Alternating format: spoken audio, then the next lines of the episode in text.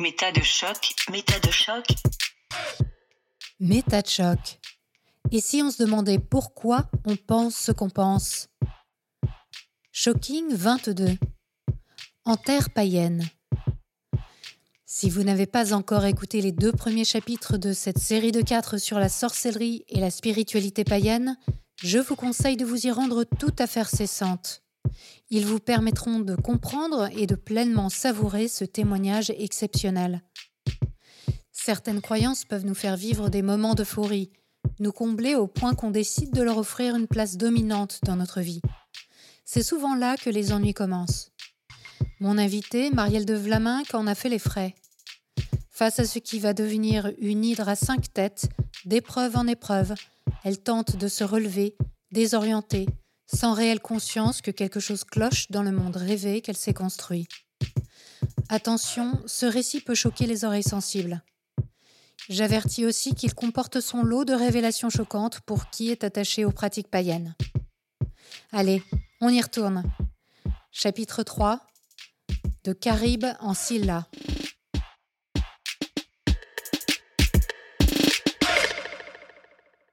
Mais alors du coup, quand vous sortez de ce type de festival et que vous retournez à la vie réelle, comment ça se passe? Ça m'avait reboosté, tout allait bien, la vie était belle, euh, peace and love, euh, petit cœur, euh, étoile, tout ce que vous voulez. Mais par contre, évidemment, quand on revient à la vie réelle, alors ça dépend avec qui, mais c'est parfois peut-être un petit peu difficile de dire qu'on allait faire trois jours de retraite spirituelle mhm, mhm. avec des groupes païens sur des marchés médiévaux en balançant de la thune pour des objets ésotériques, quoi. Mhm. Je pouvais en parler avec les personnes, par exemple, qui adoraient les groupes qui venaient se produire. Puisque bien sûr, c'est un festival ésotérique, mais c'est aussi un festival de musique. Donc il y avait ce truc qui me permettait d'en parler avec euh, les gens qui étaient les moins convaincus et qui me disaient quand même, ils sont un peu chelous, les groupes que tu écoutes. Mhm. Mais non, mais c'est Irfan, ou mais non, mais c'est Omnia, ou mais non, mais c'est Ailung, c'est trop bien.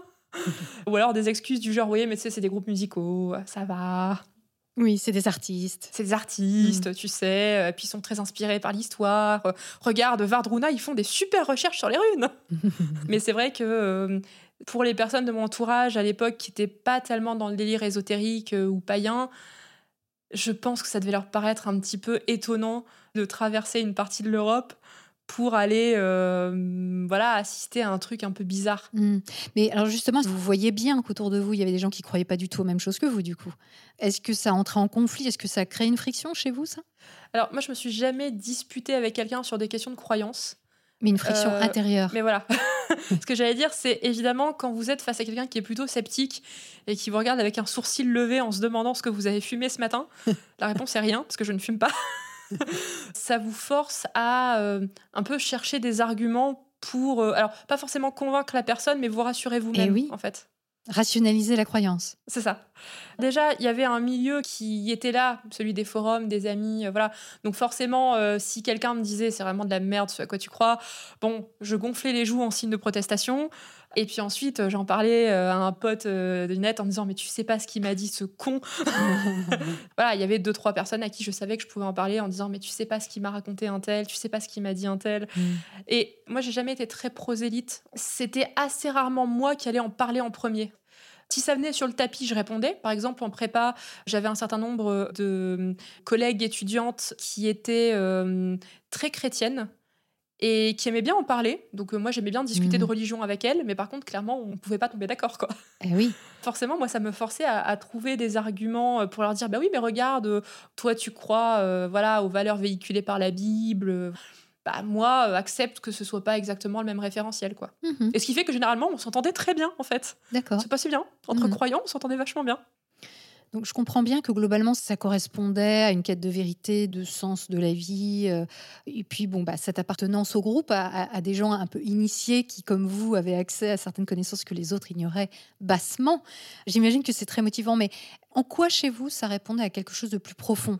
En ce qui me concerne, ça a été euh, pendant très longtemps une façon de peut-être euh, refuser ou, ou modérer la difficulté de la réalité, dans le sens où L'ésotérisme, quand je m'y suis vraiment plongée, bah, c'était aussi une réponse euh, au fait qu'à la maison, c'était parfois un petit peu difficile, puisque même si mes parents étaient très complices, il y avait quand même le handicap qui était très lourd à gérer. Mhm. Et puis bah, ensuite, euh, au lycée, même si d'un point de vue social, ça allait mieux, on va dire que j'étais quand même pas dans les stars du lycée. En prépa, Euh, c'était quand même une période qui était très compliquée parce que beaucoup de travail, beaucoup d'exigences, Mhm. et puis surtout une sorte de déracinement social, parce qu'en fait, moi, je viens d'un milieu social qui n'est pas du tout privilégié, qui n'est pas euh, pauvre et complètement démuni non plus, mais qui est un milieu social plutôt ouvrier en réalité. Mhm. Et en fait, la prépa, euh, évidemment qu'il y a des personnes qui viennent de ce milieu social là aussi, mais c'est aussi perçu comme étant quelque chose d'un peu plus élitiste, Mhm. avec un milieu un petit peu plus bourgeois peut-être, ou même noble parfois pour certaines de mes connaissances de l'époque.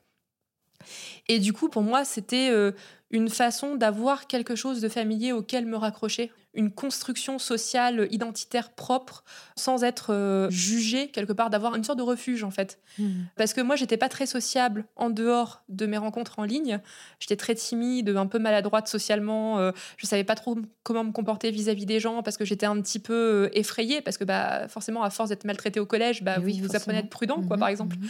J'étais pas très douée non plus pour parler dans les groupes parce que moi, j'avais jamais eu l'expérience de grands groupes autour de moi. Dans les relations interpersonnelles, ça allait, mais dès que Mhm. j'arrivais dans un groupe, euh, moi, je me planquais dans un coin euh, un peu effrayée.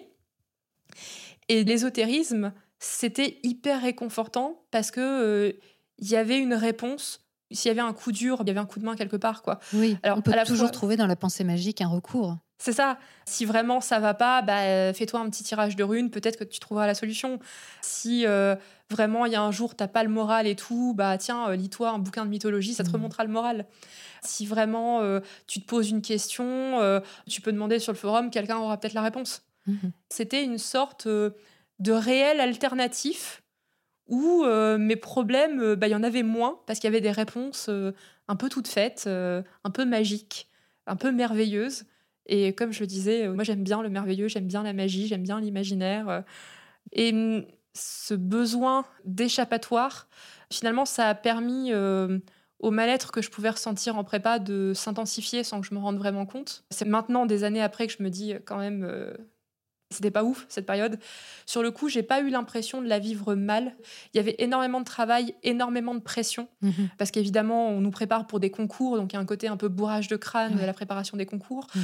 Je me sentais en fait très perdue en prépa, parce que j'étais dans un milieu social que je ne comprenais pas bien Mhm. en train de préparer des concours dont très sincèrement j'avais pas forcément grand chose à faire et je voyais pas l'intérêt d'apprendre autant de choses en si peu de temps parce que du coup on n'avait pas le temps de creuser les Ouais. choses et donc c'était une sorte de connaissance superficielle qui moi m'ennuyait profondément et puis il y avait ce côté rivalité permanente entre les étudiants aussi Mhm. pour essayer d'obtenir des bonnes places au classement euh, Mhm.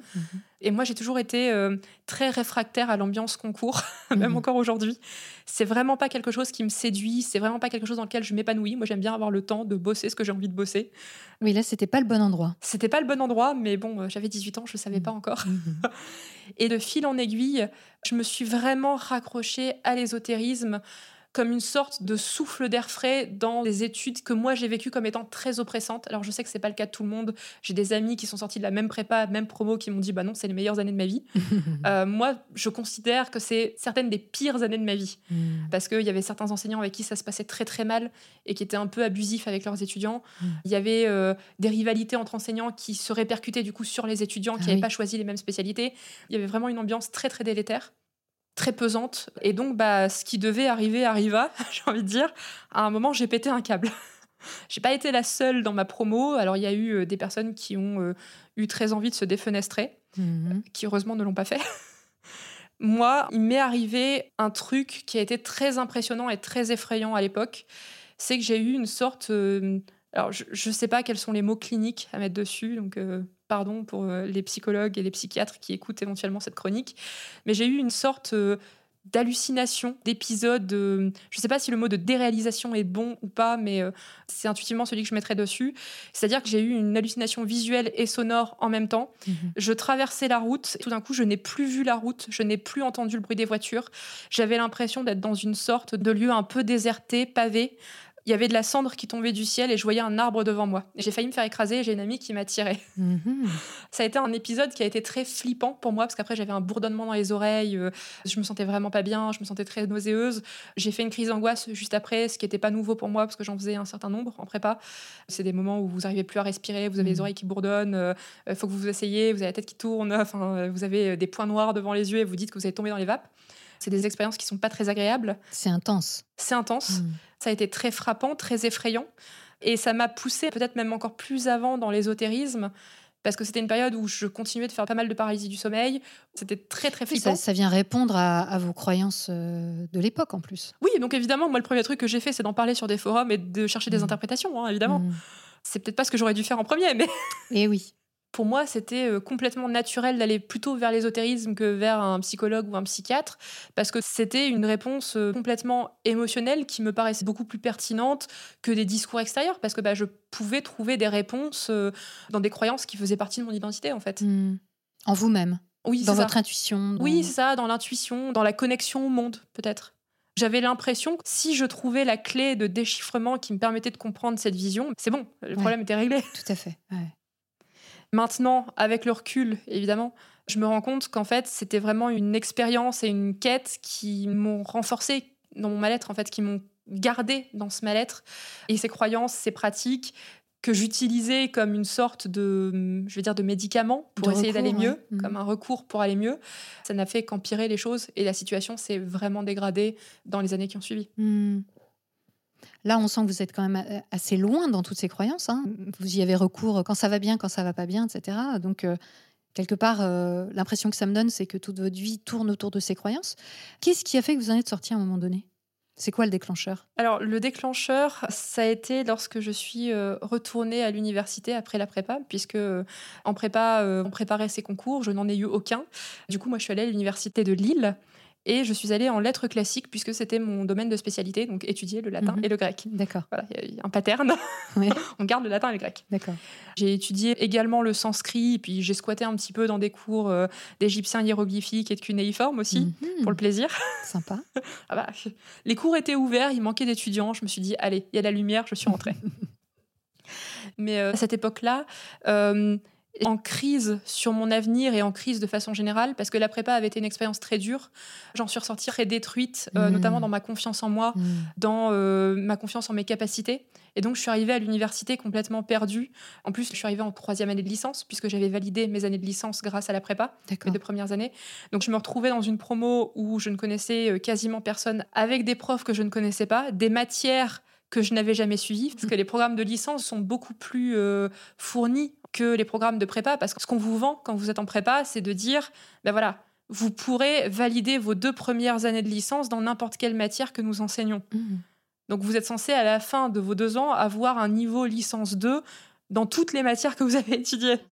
C'est compliqué quand même. Donc ça a été un peu une claque hein, pour moi. Euh, cette année, c'est très mal passé d'un point de vue euh, des notes, Hmm. parce qu'évidemment, j'étais pas au niveau. Fallait rattraper. ouais. Et puis surtout, je me rendais compte peu à peu que euh, j'avais perdu de l'intérêt pour le latin et le grec. Moi, j'étais plutôt orientée littérature. Ce qui m'intéressait, c'était plutôt le contenu que le contenant. Et euh, autant le premier semestre, j'ai essayé de me tenir un peu la tête hors de l'eau, euh, autant le deuxième semestre, j'ai complètement lâché. Je suis arrivée à un point où je me sentais pas bien dans mes études, je me sentais pas bien dans ma vie, donc je sortais quasiment pas de chez moi, je passais mon temps sur des forums, en ligne. C'était vraiment une période où, où j'échappais un peu à la réalité comme je pouvais, donc je lisais pas mal, euh, je jouais un peu aux jeux vidéo, euh, voilà, je faisais euh, tout ce que je pouvais faire, mais sans grande conviction. Pour survivre émotionnellement, finalement. Voilà, c'est ça. Hmm. Et en fait, le basculement s'est fait à la rentrée du deuxième semestre de licence 3. Donc, je venais de sécher une semaine complète de cours. Et puis, euh, je me suis dit, bon, quand même, euh, il y a un cours qui commence cette semaine. Euh, Alors, c'est un machin obligatoire qu'on nous a collé. Ça s'appelle Aux sources du théâtre euh, en français. C'est fait par un certain E. Doudet. Alors, je ne savais même pas qui c'était. Je me disais, c'est quoi, un Ernest Doudet Alors, c'est Estelle Doudet. Je me suis dit, bon, t'as séché une semaine de cours. c'est un vendredi soir, ça dure une heure. Vas-y, quoi. Mhm. De toute façon, au pire, ça sera pourri et t'iras pas la semaine prochaine. Et puis voilà. Hmm. Je veux dire, qu'est-ce que tu risques? Donc, j'ai mis les pieds dehors de chez moi pour la première fois de la semaine ce Mhm. vendredi-là. Hmm. Je suis allée à l'université. Alors, on attendait dans ce grand hall qui était très bruyant, donc je me sentais complètement oppressée, je me sentais pas bien du tout. J'étais à deux doigts de me barrer en disant non, c'était une idée de merde en fait. Hmm. J'étais contre la porte de l'amphithéâtre, je la tenais ouverte en étant adossée en fait à la porte pour envoyer un SMS euh, à une amie parce que bah, tout simplement euh, euh, ça capte pas dans les amphis de l'île 3. Mm. Et en fait là, il y a une jeune femme qui passe avec une pile de photocopies qui lui arrive jusqu'en dessous du menton qui me dit un claronnant merci parce que je lui tenais la porte ouverte bien malgré moi, qui passe et qui va s'installer derrière le pupitre d'enseignant. Moi, ça m'a fait un petit choc parce que j'étais pas habituée à avoir une prof aussi jeune, aussi souriante, aussi enjouée pour venir enseigner un truc qui me paraissait être rasoir, c'est-à-dire le théâtre du Moyen Âge. Et ça m'a tellement estomaqué que je me suis dit, vas-y, je reste. Donc je me suis installée dans un coin de l'amphi, euh, un peu planqué. Place que je n'ai utilisée que pendant le premier cours, parce qu'après j'ai fini au premier rang. Et en fait, elle a commencé à nous parler d'un truc que je connaissais pas du tout, qui s'appelle le théâtre du Moyen Âge. Donc ça commence au 12e, ça finit au 16e, euh, en français. Donc elle a commencé à nous expliquer ce que c'était le théâtre au Moyen Âge, ce que c'était euh, la langue française au Moyen Âge, ce que c'était le Moyen Âge. Mhm. Et puis elle nous donne cet exemple dans le théâtre médiéval. euh, Il y a des pièces qui sont allégoriques. Alors là, du coup, je me dis allégorie, symbole, là ça m'intéresse. Mhm. Et commence à nous présenter une pièce de théâtre que je ne résiste pas à l'envie de vous présenter ici, qui s'appelle La moralité d'argent de Jaïs Moliou.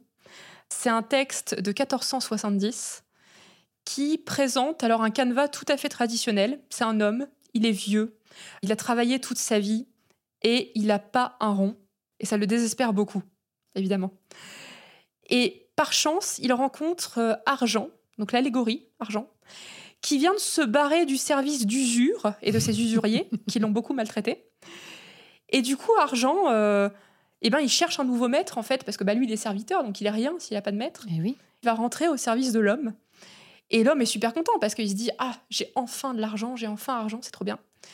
Et donc, Argent, euh, il avait un peu d'espoir. Il s'était dit Bah, l'homme, il est vieux, il est sage, il a vécu démuni toute sa vie, donc euh, il va m'utiliser pour le bien, il va me dépenser en hôpitaux, euh, en charité, Mhm. voilà. Bon, évidemment, ça ne marche pas comme ça. Sitôt que l'homme a euh, cet argent, euh, voilà, il dépense sans compter, il vit au-dessus de ses moyens, euh, il ne réfléchit pas du tout au salut de son âme après sa mort, il lui demande même argent d'aller lui trouver une femme, enfin voilà, il vit une vie complètement désolue. Et arrive à ce moment-là un personnage qui m'a complètement estomaqué, le personnage s'appelle Terre. Donc c'est un personnage féminin qui se présente euh, comme une femme toute dépenaillée, couverte de terre et de poussière, qui jaillit du sol. Elle apparaît comme ça. Ce personnage euh, donc euh, va aller euh, engueuler l'homme en lui disant mais écoute tu es mon fils parce que dans la Genèse évidemment l'homme est né de la poussière donc elle lui dit tu es mon fils tu te comportes super mal c'est pas bien ce que tu fais donc elle l'engueule elle l'engueule et puis finalement elle choisit de le condamner et donc elle le chope et elle l'entraîne dans le sol. Évidemment déjà pour moi c'était hyper intéressant de me dire attends ils ont représenté terre dans une pièce de théâtre. Donc déjà j'étais euh, j'étais un peu estomaquée. Bah ouais, j'étais émerveillée parce que je me disais oh, les allégories c'est trop bien Mhm. parce que moi, c'est comme ça que je vois le monde, en fait. C'est, je vois le monde par symbole. Et puis, si tu identifies bien les symboles, tu identifies le personnage et tu comprends le sens caché de la pièce. Mhm. Donc, déjà, j'étais absolument euh, fascinée. Et là, Estelle Doudet en remet une couche en disant Mais alors, on a des bonnes raisons de penser qu'elle a été représentée dans le cimetière Saint-Symphorien d'Avignon. Donc, faut imaginer un personnage qui s'appelle Terre, Ah qui oui, jaillit oui, d'entre oui. les tombes Mhm. et qui ramène le personnage euh, de l'homme dans le sol, mais en fait dans les enfers, sous les pierres tombales. Mhm. Et donc le personnage de Terre, qui était un personnage, euh, alors certes pas très sympathique, mais euh, qui paraissait pas inquiétant, tout d'un coup il devient flippant parce que c'est une allégorie de la mort. Et moi je suis sortie du cours, j'avais des étoiles dans les yeux. Je me suis dit putain la littérature médiévale c'est trop bien, faut que je fasse ça. Ouais, ça répondait super bien à toute votre histoire personnelle, à toutes vos croyances en fait. Euh, Quelque part, vous pouviez les recycler. C'est ça, ça répondait à mes croyances, alors pas forcément sur le fond, mais ça répondait à ma façon de lire le monde en fait. Oui. Je suis retournée au cours la semaine suivante et puis euh, toutes celles qui ont suivi. Puis à la fin, je me suis dit euh, bon, euh, tu sais pas quoi faire de ta vie. Bon, le théâtre médiéval, ça a l'air cool. Prends ton courage à deux mains.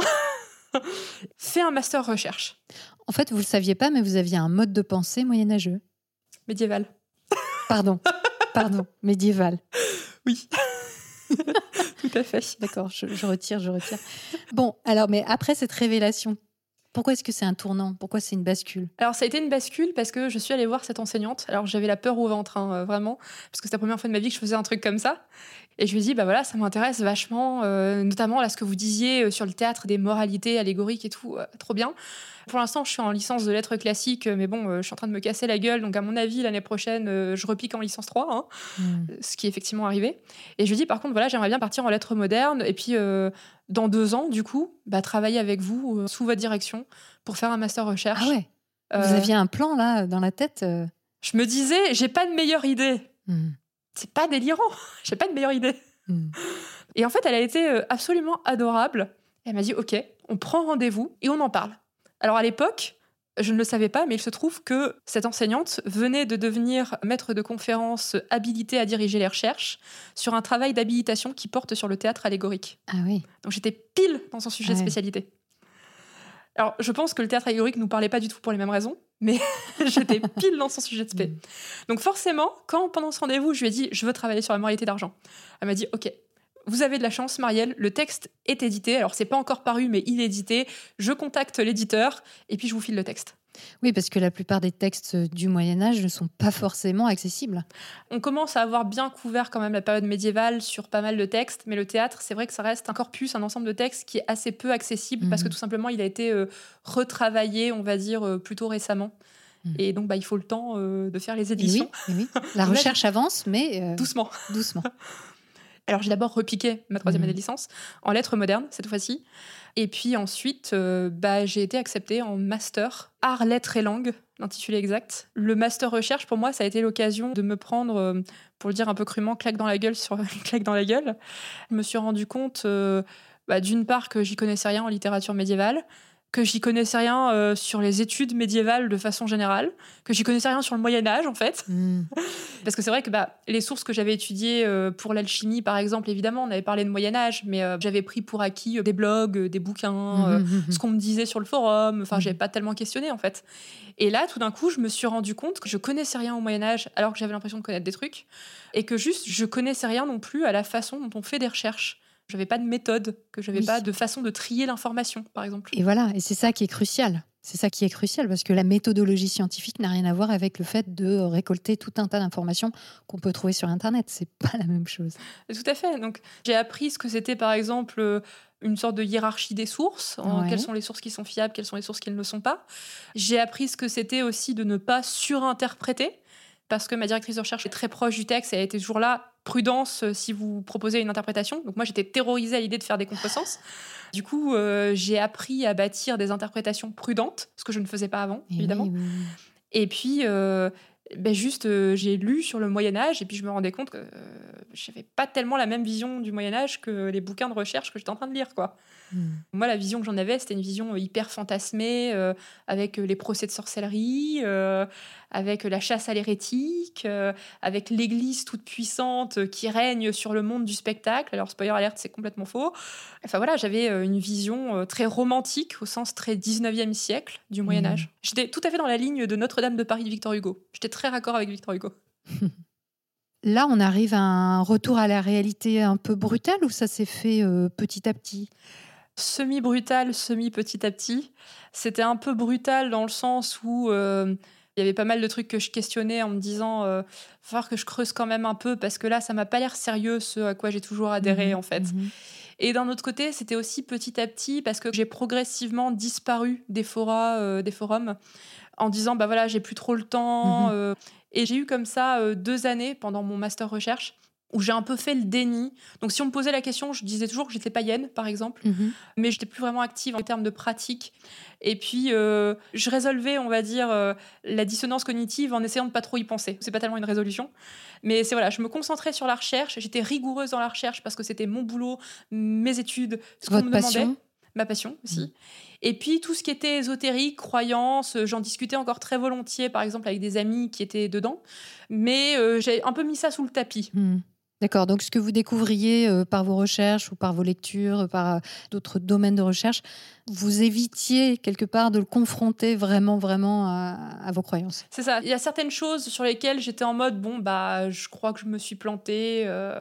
bon tant pis, on va pas trop creuser. je me disais on se concentre sur la recherche et puis le reste, bon au pire c'est juste de la foi, c'est pas grave. Donc, par rapport à toutes les pratiques que vous aviez jusque-là, quelles sont celles que vous avez commencé à remettre en question à ce moment-là? Remettre en question oui non, c'est juste que je les ai abandonnées. Je me rendais compte que ça tenait plus tellement la route. Du coup je me disais bon bah je lâche. Mais j'ai pas fait un travail de déconstruction à cette époque-là. Hmm. Tout ce qui était euh, spiritisme, Mhm. C'est la première chose que j'ai lâchée. En fait, j'avais déjà lâché depuis un petit moment. Parce que quand je me suis tournée vers le paganisme, euh, je m'intéressais à d'autres choses. Donc, Mhm, euh, ça s'est mhm. fait un peu naturellement. J'ai lâché tout ce qui était sorcellerie. Pareil, ça a été un peu dans la foulée en me disant bon, finalement, ça tient pas trop la route. euh, on lâche. La divination par les runes, j'ai lâché aussi. en me disant bon, ça n'a pas l'air de trop correspondre à ce que je peux voir du Moyen Âge, Mhm. donc on va arrêter.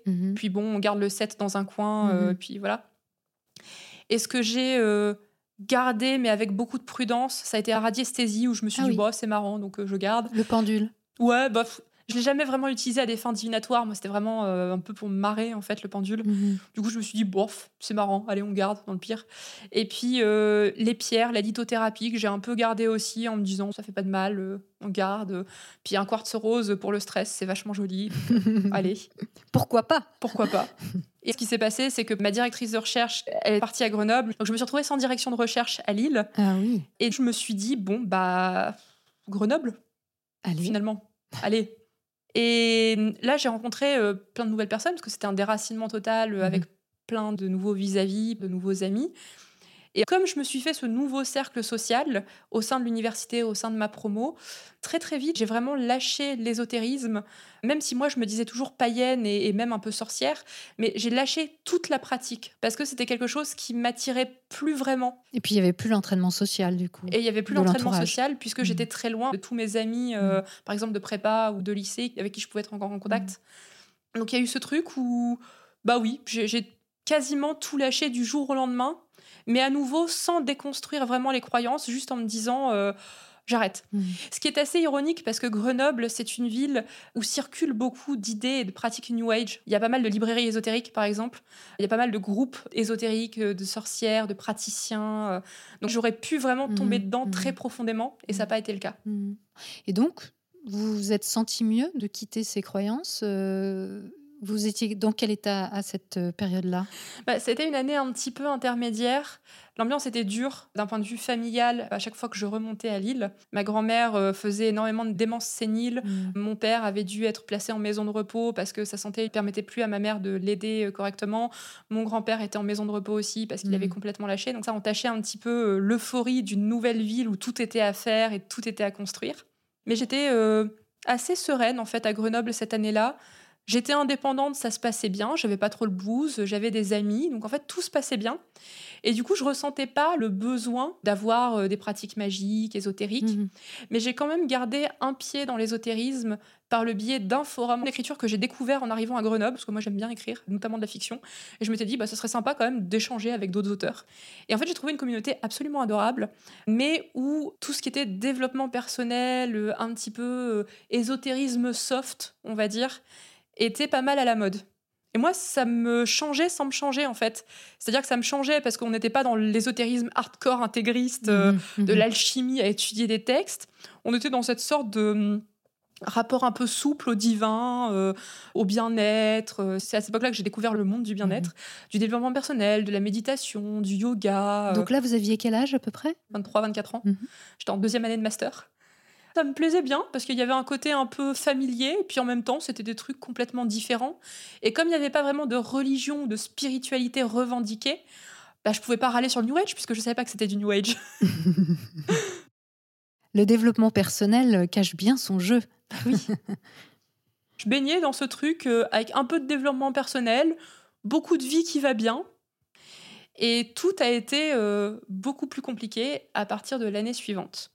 Puisqu'en fait, mon master s'est vraiment idéalement déroulé. Et euh, à la fin du master, bah forcément, on s'est posé la question de euh, que faire de sa vie? Parce qu'avec un master recherche, on n'est Mhm. pas grand, grand chose. Donc, avec ma directrice de recherche, on a discuté de plusieurs options. Et euh, je lui ai dit le premier truc qui m'est passé par la tête, je lui ai dit bah écoutez, là on a bien travaillé sur la moralité d'argent, sur d'autres moralités et tout, j'aime bien ce domaine. J'ai vu passer votre conférence sur le théâtre politique, bah voilà, je veux faire ça en thèse. Idée qui est sortie en moins de deux secondes. Ça l'a enthousiasmé parce qu'il se trouve que avant de faire son habilitation à diriger les recherches sur le théâtre allégorique, ma directrice de recherche aurait bien aimé le faire sur le théâtre politique. Ah. Mais elle n'a pas pu parce qu'il manquait euh, les bases sur le théâtre allégorique, donc elle s'est dit bah, je vais d'abord faire les bases. Mhm. Et on s'est dit, bah ok, allez, plan d'action. Vous préparez l'agrégation pour essayer d'étoffer votre dossier pour une demande de contrat doctoral, donc une bourse euh, pour faire la thèse. Et puis après, bah pas de problème, euh, on fait le projet de thèse, et puis c'est parti pour la thèse. Mhm. Donc moi, j'étais très enthousiaste. Et le truc, c'est que pour préparer l'agrégation de lettres modernes, de littérature, du D'accord. coup, qui est un concours très complexe, donc qui permet de devenir enseignant hein, euh, dans le secondaire, mais qui fait aussi très bien sur un CV d'universitaire. Mhm. Je me suis dit, bon, bah, on va mettre toutes les chances de son côté. Je suis plus à un déménagement près, je vais aller la préparer à Paris. D'accord. D'autant que cette année-là, il se trouve qu'il y avait un bouquin absolument génial au programme en médiéval, qui est le livre du duc des vrais amants de Christine de Pisan.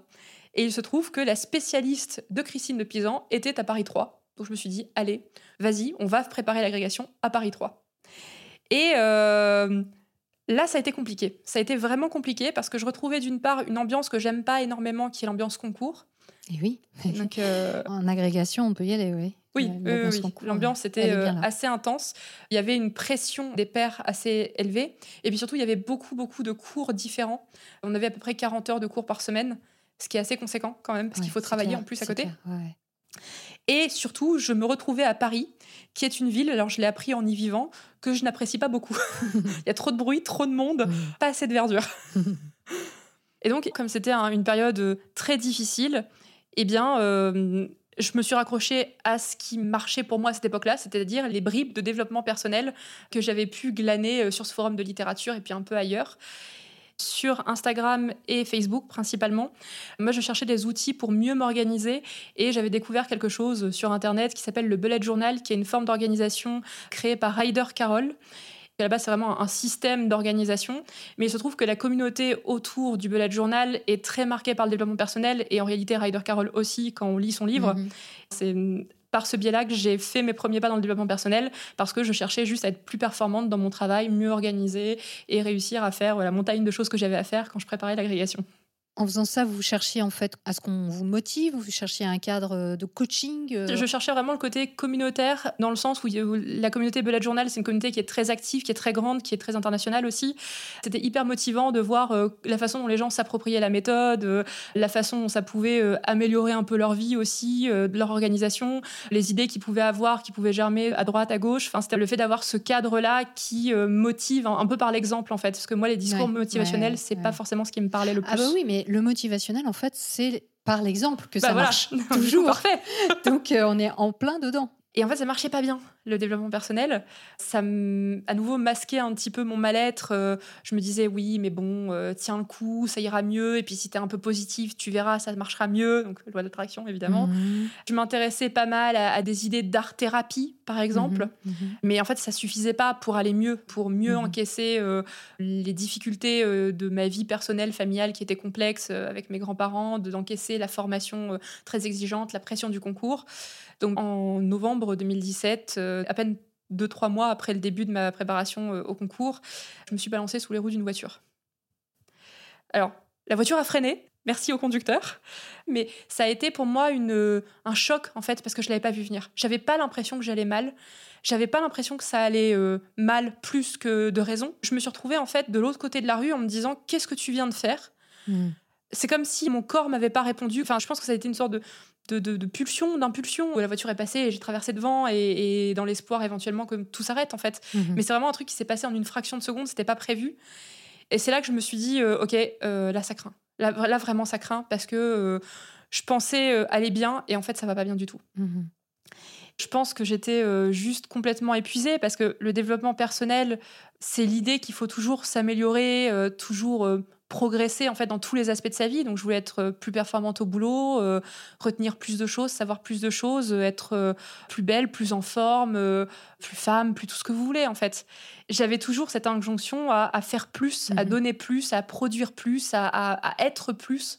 Et forcément, bah, n'importe qui pète un câble sous la pression à un moment ou à un Et autre. oui, et oui. c'est le grand paradoxe du marché du bien-être, c'est que c'est sans fin et que surtout, euh, bah, c'est une injonction. On est obligé d'aller bien, on est obligé d'être performant, on est obligé de réussir, on est obligé d'être euh, la femme parfaite, l'homme parfait, etc. etc. C'est- C'est en réalité euh, un cercle vicieux et, et un vrai piège.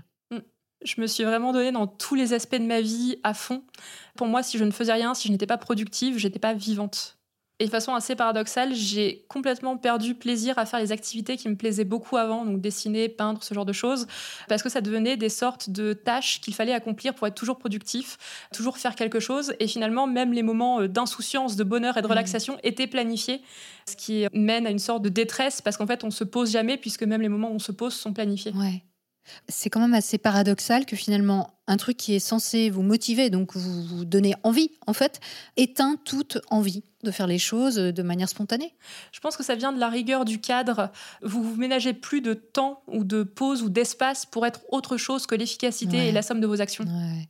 Là, on est vraiment dans le productivisme euh, à mort, quoi. C'est assez euh, effrayant quelque part parce que le développement personnel se présente comme une solution d'émancipation des gens, alors que finalement, il y a une, plutôt une forme d'annihilation euh, de la personne à travers le fait d'être en constante production de quelque chose, alors qu'on n'est jamais que la somme de nos actions, on est aussi la somme de nos pensées, nos réflexions, de plein d'autres choses, de nos Mhm, goûts, de mhm. notre histoire. Et oui.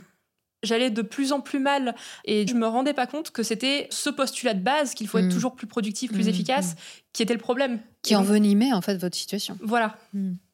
Et forcément, euh, tant qu'on ne se rend pas compte d'où vient le problème, c'est beaucoup plus difficile de le régler. Clairement. Il y a eu aussi, euh, au 1er janvier euh, de cette année-là, le décès de mon père. Et ça a été en fait un moment assez difficile parce que comme je croulais sous le boulot, même si le développement personnel, je voyais bien que ça marchait pas, bah, en fait j'essayais de m'y accrocher parce que je me disais mais tu prépares un concours, donc s'il y a un moment où il faut être performant, c'est maintenant quoi. Mhm, Tu mhm, prépares ton mhm. avenir, euh, voilà. Du coup, j'ai complètement occulté sous le travail la tristesse que je pouvais ressentir d'avoir perdu mon père, Mhm. le, le- voilà, le déchirement que ça pouvait être. Et vraiment, je me suis lancée à corps perdu. Donc, même si j'ai pas eu le concours, j'ai obtenu un contrat doctoral. Et l'année suivante, du coup en septembre, je pouvais enfin retourner à Grenoble pour commencer ma thèse. Mhm. C'est finalement là que la vraie déconversion a commencé. Puisque, euh, en fait, quand on fait un travail de thèse, alors déjà, on fait un travail de recherche de longue haleine, où on a le temps de se poser pour étudier euh, tout ce qu'on veut.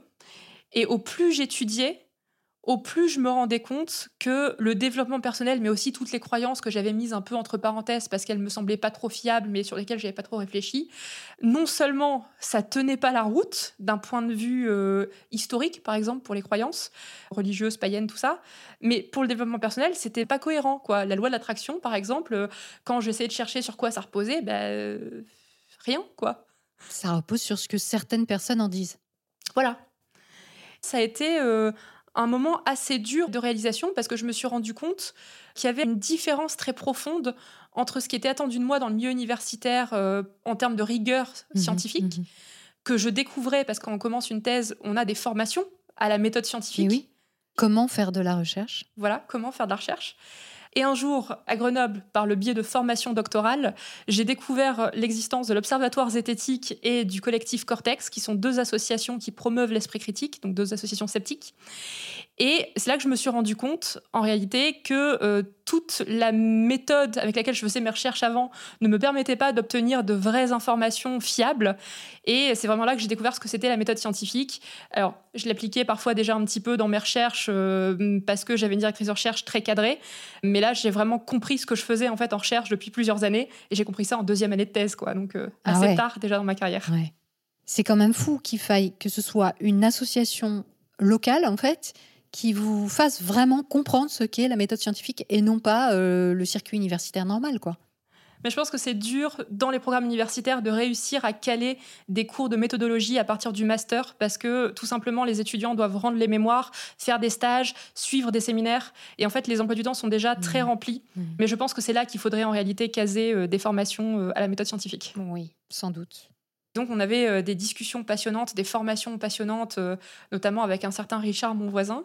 Personne ne connaît sur ce podcast évidemment. Alors Richard, mon voisin, je le précise pour les personnes qui ne connaissent pas, c'est un enseignant-chercheur euh, à Grenoble, à la même université, qui est spécialisé en zététique, c'est-à-dire euh, dans les phénomènes euh, paranormaux et le scepticisme scientifique.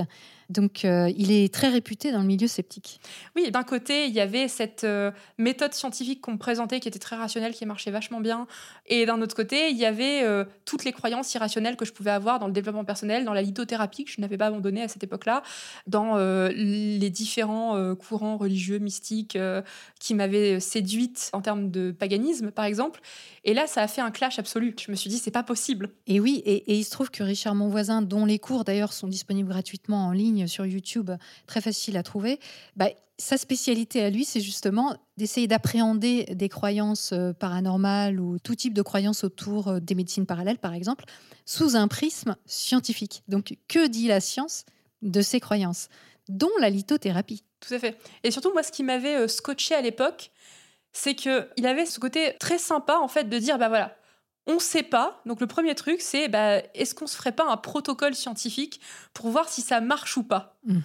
Et moi, ça, ça m'a scotché parce que jamais je m'étais dit, mais tiens, euh, est-ce que scientifiquement, euh, les idées que j'ai, genre la divination avec les runes, on pourrait pas se faire un petit protocole scientifique, là, comme Mhm, ça, mhm. euh, sur un coin de table pour le tester, quoi. Jamais je m'étais posé la question. Oui, alors que c'est faisable. Mais bien sûr On que c'est peut tout faisable. à fait poser des hypothèses, voir comment essayer de les démontrer et puis voir les résultats de cette expérience. Tout à fait.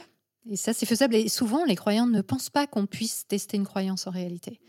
Alors, si elle concerne euh, la divination, elle est testable. Bien sûr, s'il s'agit de savoir si euh, on a raison de croire en Dieu ou pas, ça, c'est pas testable. C'est plus compliqué. Mais c'est même impossible. Mais euh, il y a énormément de domaines de croyances qui sont en fait euh, testables.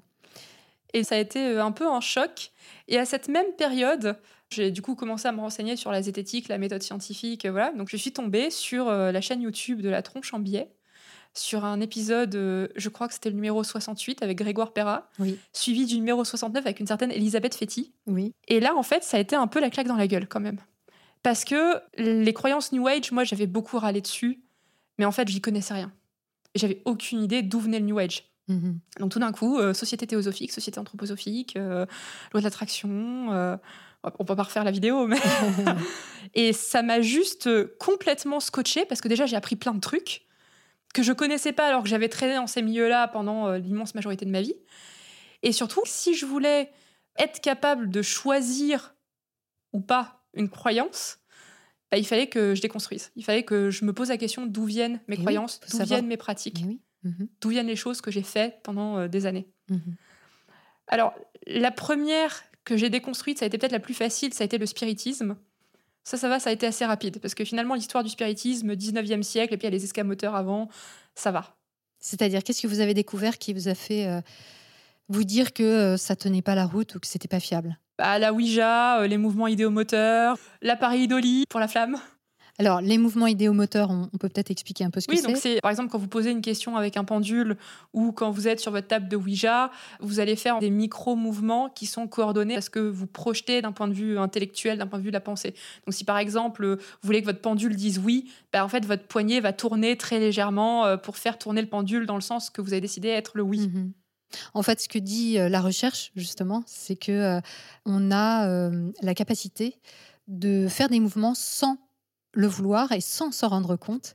Donc, ce sur quoi repose la radiesthésie, effectivement, et par exemple, euh, lorsqu'on utilise un pendule, c'est qu'on fait des mouvements sans s'en rendre compte, donc on les attribue au pendule lui-même, ou on les attribue à, des esprits. Et pareil avec la Ouija, quand on pose son doigt sur un verre, etc.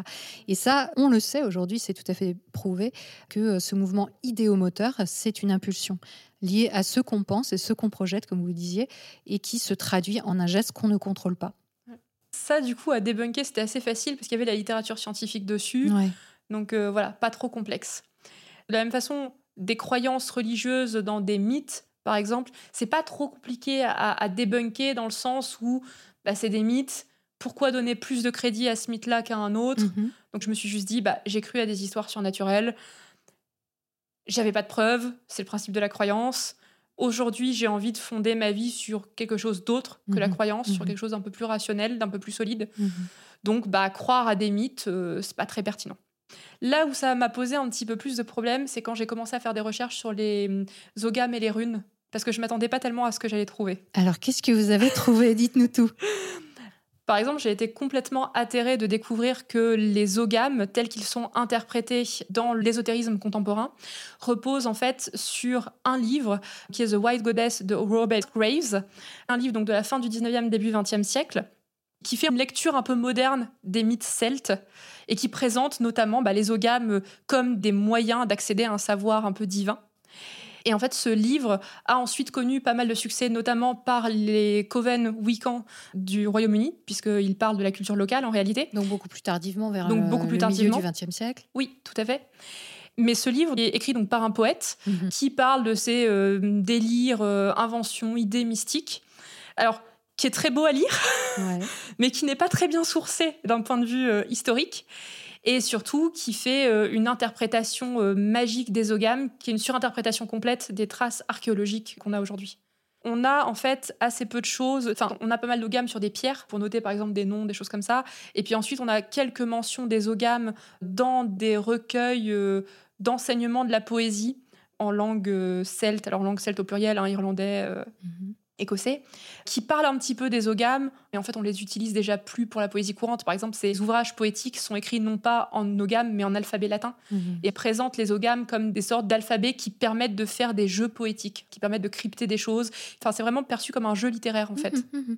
Donc on est bien loin de la croyance que vous aviez sur les ogames et qui est véhiculée dans le milieu ésotérique. en fait. Alors, ces croyances-là, en fait, reposent sur des légendes qui disent bah oui mais regardez dans telle saga irlandaise et bah il y a un moment le personnage y balance sur la table euh, des petits bâtonnets il y a des ogames qui sont gravés dessus c'est bien la preuve qu'il y avait une utilisation divinatoire.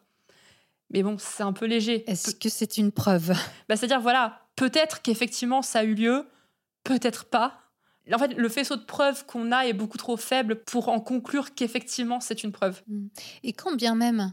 C'eût été utilisé à des fins de divination, est-ce que ça veut forcément dire que c'est fiable autant que, par exemple, les mythes auxquels vous vous étiez euh, non accrochés Non, évidemment, évidemment que non.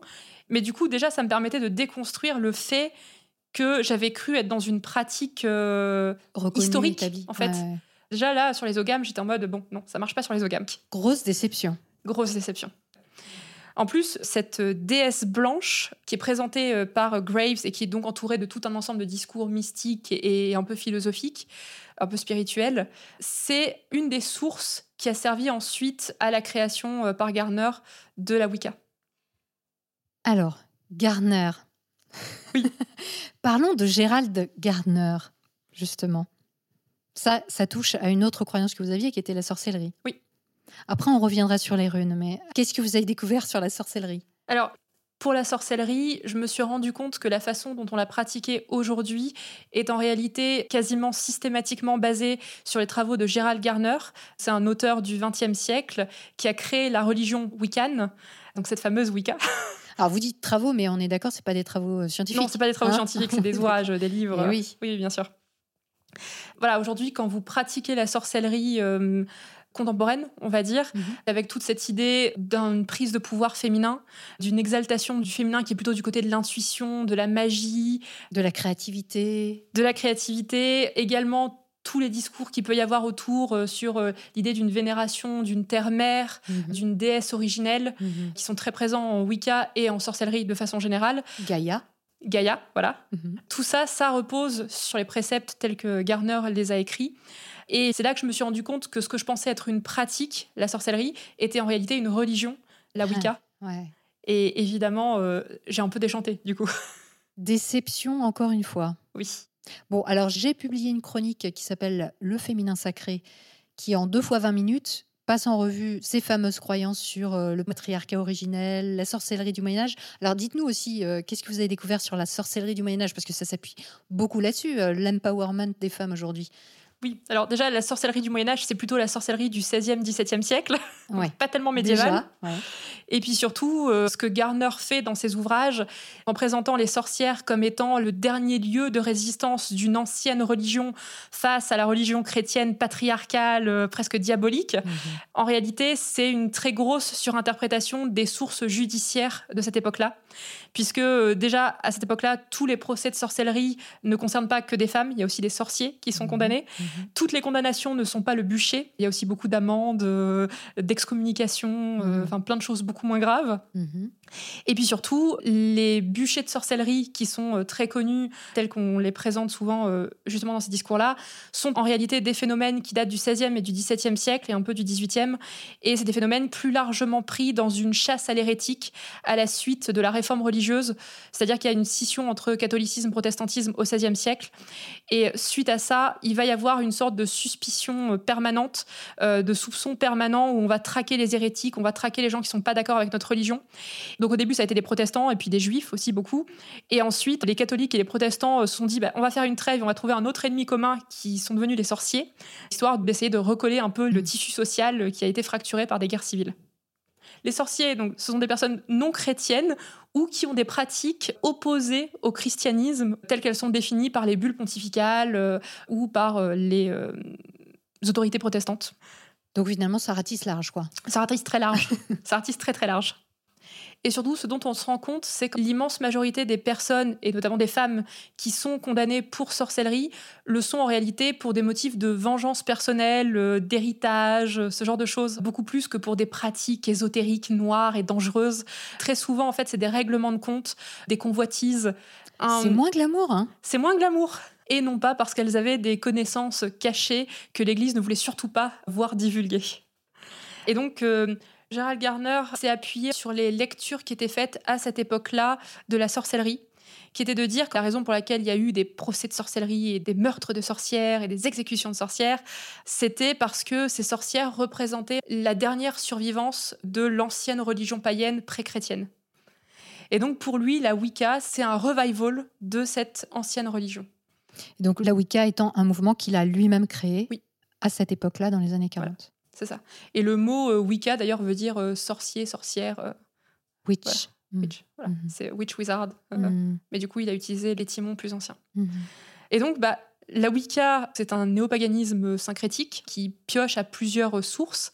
Et j'ai toujours dit, mais c'est un syncrétisme, c'est hyper récent, c'est n'importe quoi, n'adoptons pas ça. Et en fait Et en fait, vous étiez dedans. J'étais complètement dedans. Mm-hmm. Les rituels que j'utilisais, c'était des rituels d'inspiration Wiccan. Charmed, c'est d'inspiration Wiccan. Le livre des ombres dans Charmed, ou le fait de tenir des grimoires magiques, c'est d'inspiration Wiccan. Mm-hmm. Et ma grosse déception, ça a été la roue de l'année, puisque c'est quelque chose que je pratiquais et dont je me suis rendu compte euh, bien plus tard qu'elle avait été inventée par Margaret Murray, donc au début du XXe siècle. Donc c'était une égyptologue à la base qui, euh, ne pouvant aller en Égypte à cause de la Première Guerre mondiale, s'est rabattue du coup sur ce qu'elle avait sous la main, c'est-à-dire euh, le local, le Royaume-Uni, mm. l'Angleterre, donc tout ce qui était culte celte, germanique, scandinave. Et elle a créé un culte féminin euh, qui aurait des résurgences un petit peu dans toutes les couches de la société à travers les âges qui serait cette sorte de religion primale, primordiale. Et elle a élaboré un calendrier de célébration pour aller avec ça, qui est composé de huit dates, donc les équinoxes, les solstices et quatre dates intermédiaires qui marquent la mi-saison et également de 12 ou 13 esba, qui sont en fait les dates de pleine lune, et chaque pleine lune a son nom et euh, un ensemble de rituels associés. Et ça, c'est un calendrier qui aujourd'hui est hyper utilisé dans le monde ésotérique. Moi-même, je l'ai utilisé pendant des mmh. années. Je pense qu'il est utilisé euh, également par les personnes qui sont euh, juste dans le paganisme ou dans la spiritualité ésotérique de façon un peu soft, sans forcément être à fond dans la sorcellerie, par exemple. C'est vraiment euh, les grandes dates de l'ésotérisme contemporain. C'est pas très scientifique de sa part, quand même. Bah, c'est pas très scientifique, euh, d'autant que bah, je m'en suis rendu compte en creusant un peu la chose. En fait, elle a emprunté des dates qui existaient déjà donc dans le monde germanique, dans le monde celte, et puis euh, pour boucher les trous, elle a créé ses propres dates. donc c'est vraiment une sorte de camailleux assez fou. Et alors ça, ça a été repris après, et c'est pour ça que c'est si connu dans la Wicca. Ça a été repris par Gérald Garner, en fait. Ça a été repris par Gérald Garner ensuite. vous étiez sous le choc quand vous avez appris ça. sous le choc. J'étais sous le choc. Vous aviez l'impression d'avoir accès à des informations qui étaient euh, soi-disant d'origine, donc du Moyen Âge ou de l'Antiquité, etc. Et en réalité, vous étiez juste dans une relecture contemporaine, une relecture euh, du 19e, du 20e siècle de ces informations parcellaires et sur lesquelles il y avait eu énormément finalement d'interprétations et de création de nouvelles croyances. Oui, c'est ça. Je pensais être au Moyen Âge, euh, voire à la fin de l'Antiquité, et en fait j'étais au 19e siècle. Boum, c'est dur. Et la même chose s'est passée avec les runes, euh, à mon grand dame, parce que j'étais très déçue pour les runes. Hmm. Pour les runes, c'est en réalité le même principe que pour les ogames, c'est-à-dire que vous avez des recueils manuscrits du Moyen Âge qui sont généralement des recueils de mythologie écrits euh, pour la conservation de la culture locale. Et ces recueils de mythologie, ça va enflammer l'esprit ensuite dans les salons du 19e siècle. On va avoir énormément d'auteurs qui vont s'en emparer et qui vont faire des lectures euh, beaucoup plus mystiques, beaucoup plus magiques, beaucoup plus mmh, ésotériques. Mmh, mmh une extrapolation. Euh, voilà, des grosses extrapolations. du 19e siècle finalement. Tout à fait. Mhm. Bah, c'est-à-dire que voilà, tout d'un coup, euh, on parle par exemple de la création des runes euh, dans un manuscrit et il va y avoir deux, trois vers qui vont dire Ah bah voilà, c'était des runes de grand pouvoir. Bah c'est bon, c'est qu'il y a une magie unique, évidemment, tout le monde le sait. D'accord. Tout ça en partant de textes qui sont finalement du folklore local. Oui, c'est du folklore local. En fait, ces compilations étaient faites euh, pour l'amusement des puissants afin de conserver la, poésie, la culture locale mmh. et euh, en tant que support pédagogique pour apprendre à bien écrire de la poésie et pour euh, connaître toutes les belles légendes locales de l'ancien temps. Cet engouement a été vraiment localisé en Allemagne pendant le 19e siècle et au début du 20e siècle. Et ensuite, de façon assez surprenante, c'est exporté aux États-Unis, notamment au Texas. Mais euh, nous y reviendrons. Donc, effectivement, c'est un alphabet qui, dans la mythologie scandinave et germanique, a une sorte d'aura un peu magique. Il y a tout ce mythe, par exemple, du dieu Odin euh, qui, euh, suspendu à son arbre, a eu les runes de pouvoir. voilà, donc il y a quand même des mentions de runes qui sont employées pour des usages magiques dans les sagas par exemple, dans l'Eda poétique, dans certaines histoires. Donc ça, c'est quelle période à peu 13e siècle. Il y a par exemple des anecdotes comme ça, où à un moment de crise, euh, un personnage va apporter une coupe sur laquelle il y a des runes qui sont gravées euh, pour soigner les blessures euh, du héros de la saga. D'accord. Donc il y a effectivement des mentions comme ça d'inscriptions un peu magiques, mais il faut replacer ça dans le contexte de l'époque. En fait, les inscriptions magiques, c'est pas du tout propre aux runes. Il y a aussi des inscriptions magiques euh, avec l'alphabet latin. Le carré Sator en est un très bon exemple. Le carré magique. Voilà, le carré magique. Dans les cathédrales, euh, etc. Voilà, c'était un signe de reconnaissance euh, chrétien. Mhm. Il y en a un très bel exemplaire sur une porte de Micromania à Grenoble, si vous voulez tout savoir, du IVe siècle. Donc voilà, c'était en fait pas du tout inédit de faire de la magie par le support écrit.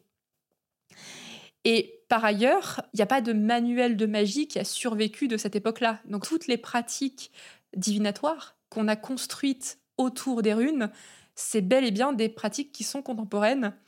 Et une fois que j'ai mis le doigt sur euh, les premiers exemples, je me suis retrouvée euh, emmenée vers des endroits où je ne pensais pas aller un jour, qui sont euh, les contrées bien dangereuses du néopaganisme arien.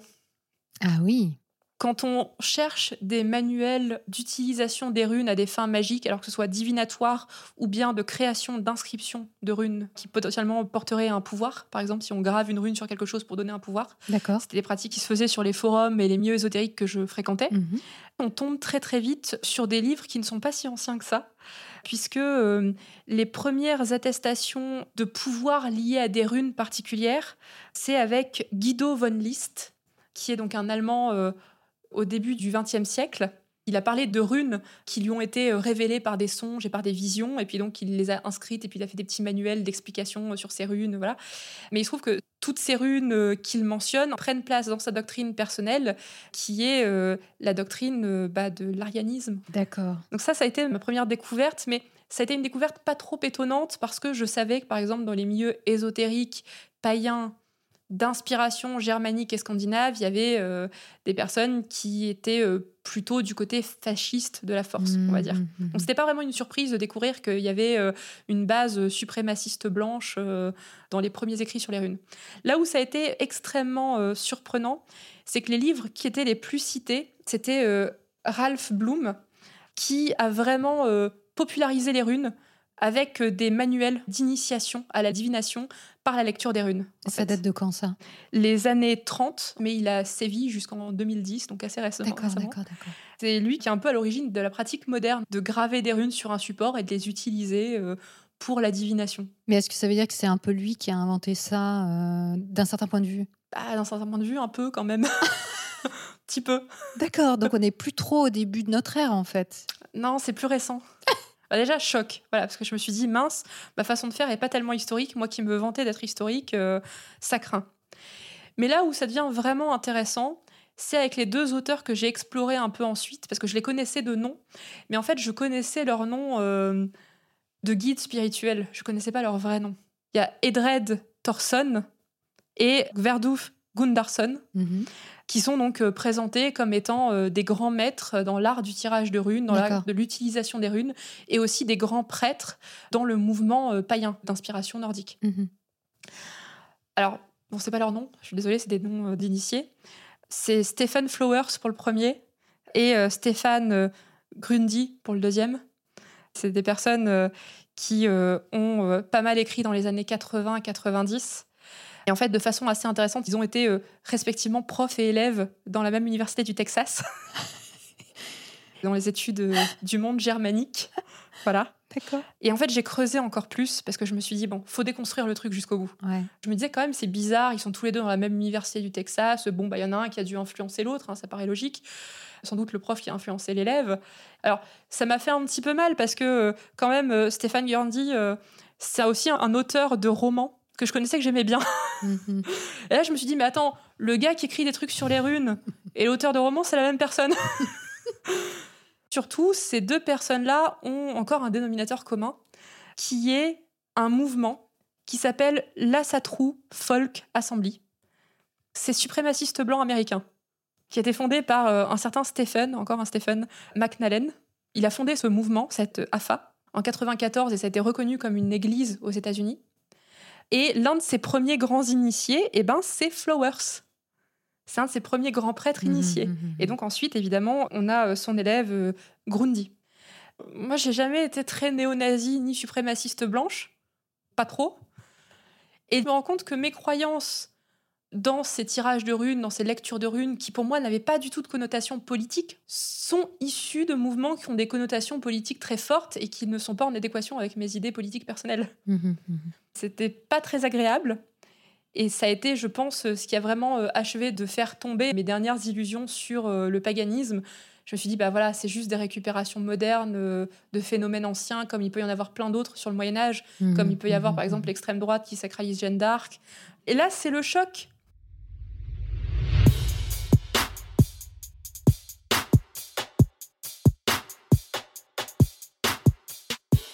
À vous qui avez fait un don cette semaine, merci et bravo. C'est grâce à vous que ce podcast humble et superbe existe et peut diffuser la pensée critique appliquée à soi auprès du plus grand nombre. Ce n'est pas rien. Si vous aussi vous voulez contribuer à cette entreprise indépendante, gratuite et sans publicité, suivez le lien en description. On se retrouve vendredi prochain à 18h pour la suite et la fin de cette saga en terre païenne. D'ici là, prenez le temps d'observer la manière dont vous pensez et de la questionner. Vous n'imaginez pas ce que vous pensez.